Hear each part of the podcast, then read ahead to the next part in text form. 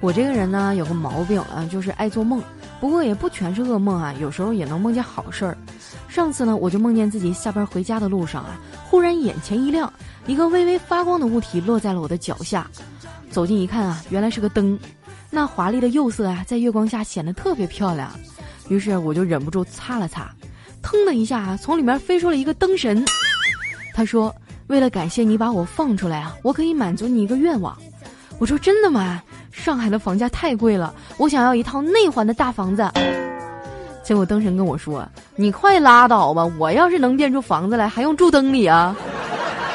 说完，嗖的一下就不见了。骗子，剧情不应该是这样发展的呀。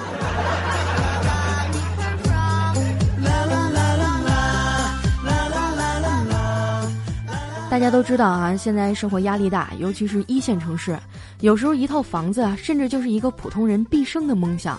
兢兢业业的工作一辈子啊，可能都买不起。肖金刚毕业的时候呢，就因为买不起房啊，被他女朋友残忍的劈腿了。不过肖金凭着他惊人的毅力和诚心啊，还是把他女朋友挽留回来了，最终让他回心转意。那段时间呢，肖金格外的努力啊，发奋工作，而且特意去学了厨艺，天天给他女朋友做好吃的。还让他女朋友辞了工作，只负责在家休息、睡觉，还有打游戏。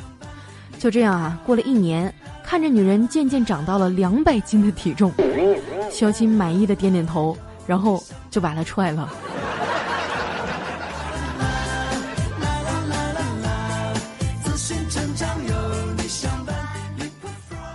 现在社会上单身狗很多啊，但是这也不一定全是房子和生活压力造成的。大家都知道啊，我们是一家移动互联网公司，屌丝特别多，办公室里一窝的程序员啊。昨天彩彩就跟我抱怨说，今天邻座的小哥换了个静电容键盘，一上午大伙排着队来看，还有隔壁办公室的慕名而来试试手感。然而这么多人一上午的时间，竟然没有一个人注意到我染了头发。活该，他们不单身谁单身啊？